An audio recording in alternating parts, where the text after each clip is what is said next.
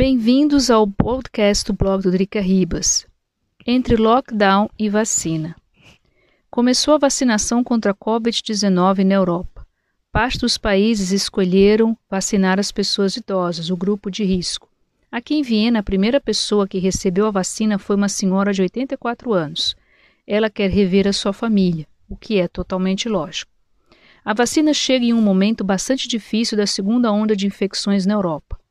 Tentou-se apelar para a consciência dos cidadãos, mas só se baixou o número de infecções com os lockdowns. Desde ontem, aqui na Áustria, estamos vivendo o terceiro lockdown.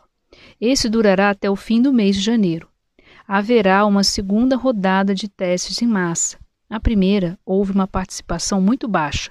Dos quase 10 milhões de habitantes, apenas 2 milhões participaram.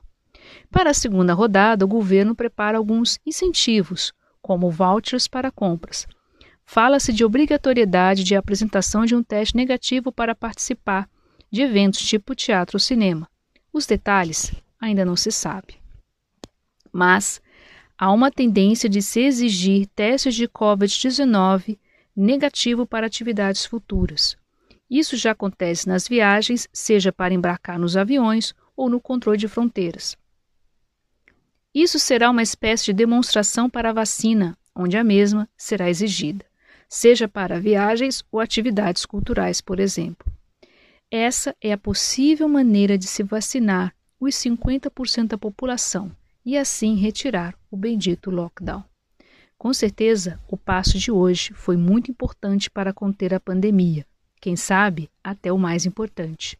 Uma luz no fim do túnel e um sopro de esperança para o ano de 2021.